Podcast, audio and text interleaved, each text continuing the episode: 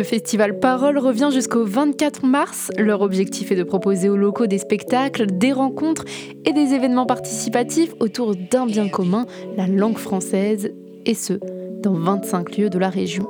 Isabelle Lambert, directrice du festival Parole, nous parle de la programmation, du développement du festival ainsi que de sa création. Alors il est né il y a deux ans à l'initiative de l'Association pour un festival à la langue française qui est dirigée par Michel Foubert. Cet ancien élu a convaincu euh, trois présidents de communautés de communes et d'agglomérations autour de Villers-Cotterêts, de Pierrefonds et de Compiègne d'organiser autour de la langue, un festival avec à la fois un objectif de développement culturel des territoires pour les habitants des territoires et de développement touristique pour les visiteurs occasionnels. Pourquoi justement euh, avoir choisi ces trois communes? On est lié déjà parce qu'on fait partie de la grande région du Valois, qui est une région historique extrêmement riche. Et puis nous sommes liés par des massifs, un massif forestier euh, doménial de l'État puisque euh, ces trois territoires euh, partagent ce merveilleux massif forestier que sont la forêt de Compiègne, de Lègue et la forêt de Retz. Et puis nous sommes liés par trois châteaux. Château de Compiègne, château de Pierrefonds et le magnifique château de Villers-Cotterêts, qui abrite la cité de la langue française. Qu'est-ce qui sera euh, proposé lors de ce festival? Tout ce que l'on peut imaginer valorisant la langue. La langue française est riche, elle donne lieu à toutes sortes d'expressions artistiques. La littérature, quand elle est lue, parce qu'on ne souhaite pas que la, difficulté éventuelle de la lecture soit un frein à l'accessibilité du festival, la littérature lue par un comédien, l'humour, qui est un, formidable vecteur de lien à la langue, et, puis la chanson, bien sûr. Mais on y a rajouté les pratiques amateurs, c'est-à-dire tous ceux qui, durant l'année, valorisent la langue française, animent un club de théâtre, un groupe de lecture à voix haute, une association d'improvisation. Alors, en termes de programmation, est-ce qu'on pourrait avoir euh, un petit aperçu? Il y a 46 événements dans 25 lieux. Dans les chanteurs, il y aura euh, Albin de la Simone euh, à Couloisy le, samedi 9 euh, mars.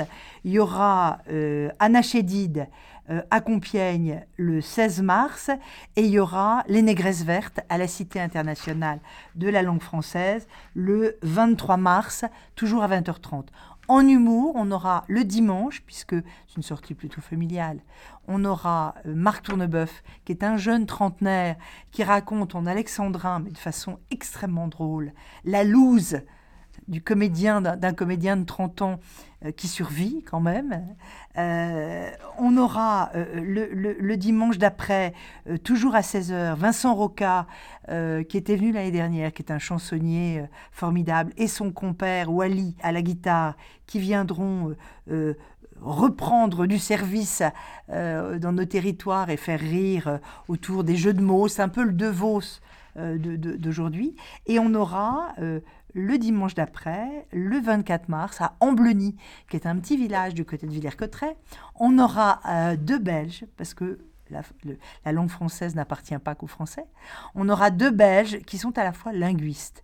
Deux linguistes comédiens dingues qui vont nous faire rire en mettant euh, en nous confrontant aux absurdités des règles de la langue. Voilà pour l'humour. Enfin, en littérature, on aura énormément de choses. Mais on a notamment Atik Raimi, Arthur H, on a Régis Geoffrey au Mémorial. Donc des événements euh, dans 25 lieux différents euh, de la région. Euh, vous ne priorisez pas uniquement les villes, on a aussi donc les petits villages. On essaye de garder de l'ambition, de proposer des choses très professionnelles dans des lieux qui ne sont pas forcément des lieux de théâtre. D'abord parce qu'il n'y a pas de lieux de théâtre partout et notamment il n'y en a pas aux Lisières de l'Oise et à Rennes-en-Valois. Et on essaye d'être dans la proximité. Ce qui me semble essentiel dans ce festival, c'est que c'est un festival qui est porté par des élus, qui ont voulu mettre la main au pot pour la langue. Ça, je vais vous dire, c'est assez rare. Surtout des élus de deux départements différents. Alors, en termes de prix, euh, vous allez euh, mettre des, tarifs euh, réduits pour les jeunes? Pour les moins de 25 ans, pour les moins de 15 ans, pardon, c'est gratuit.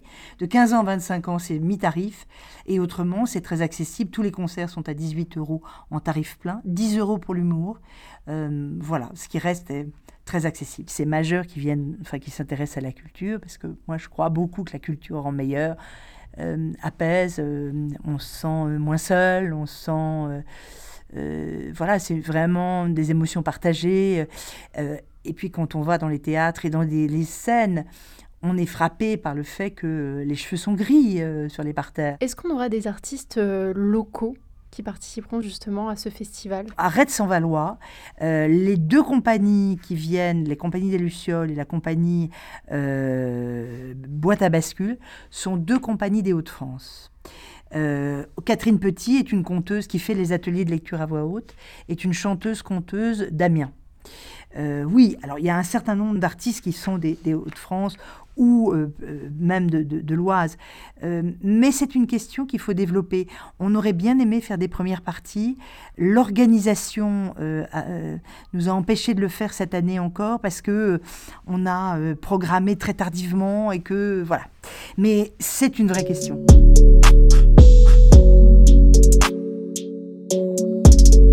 Écoute tout de suite Teresa Moon, une conteuse venue passer quelques mois en résidence sur le territoire à l'occasion du festival Parole. Une interview réalisée par Brian Calmes.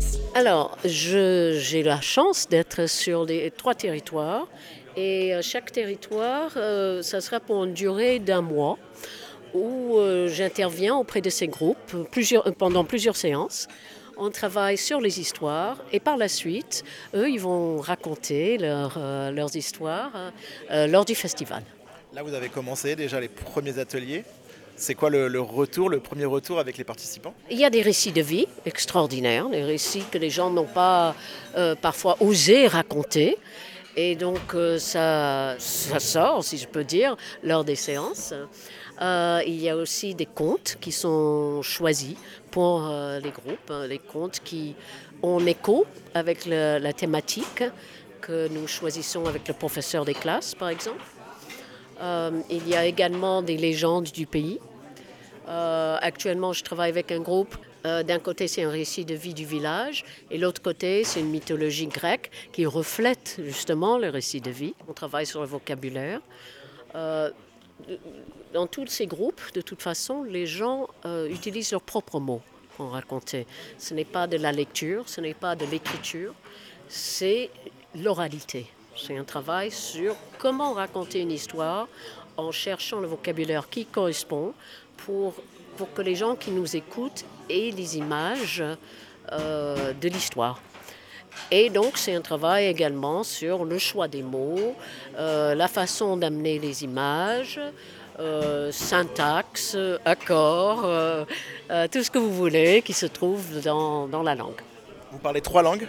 Est-ce que vous jouez sur les trois langues pendant vos, pendant vos, contes Est-ce que vous jouez justement avec peut-être la sonorité Ça dépend du public. Alors si le public est complètement francophone, évidemment, on va raconter en, français, c'est logique.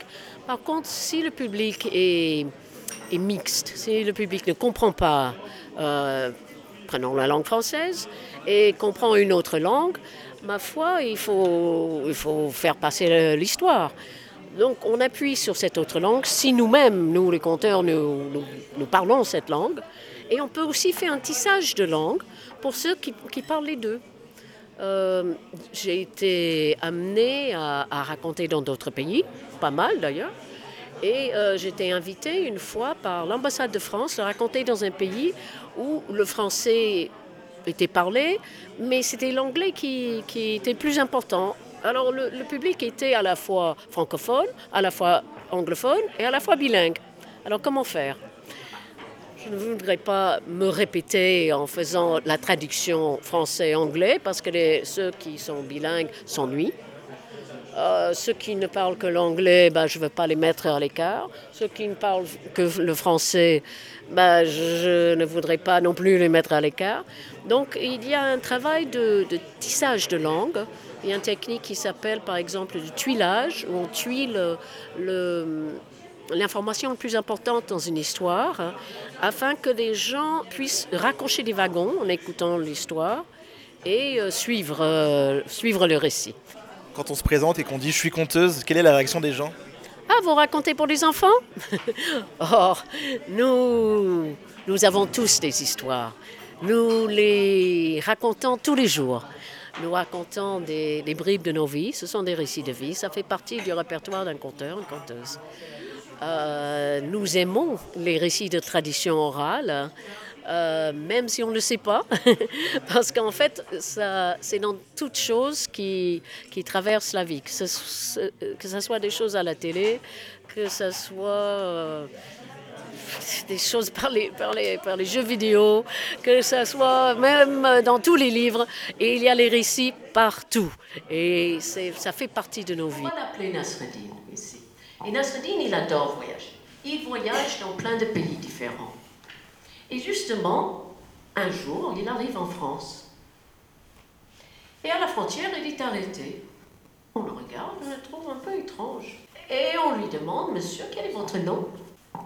Nasreddin répond, Nasreddin Roja. La personne qui l'a arrêté a dit, mais monsieur, d'où venez-vous? Moyen Orient. Monsieur, avez-vous un défaut d'élocution? Non. Alors pourquoi vous parlez ainsi? Parce que j'ai appris le français à la radio. Là, les auditeurs entendent votre voix, mais quand vous racontez, il y a aussi votre corps qui travaille. On voit vos mains qui bougent, euh, vos postures, votre, votre faciès.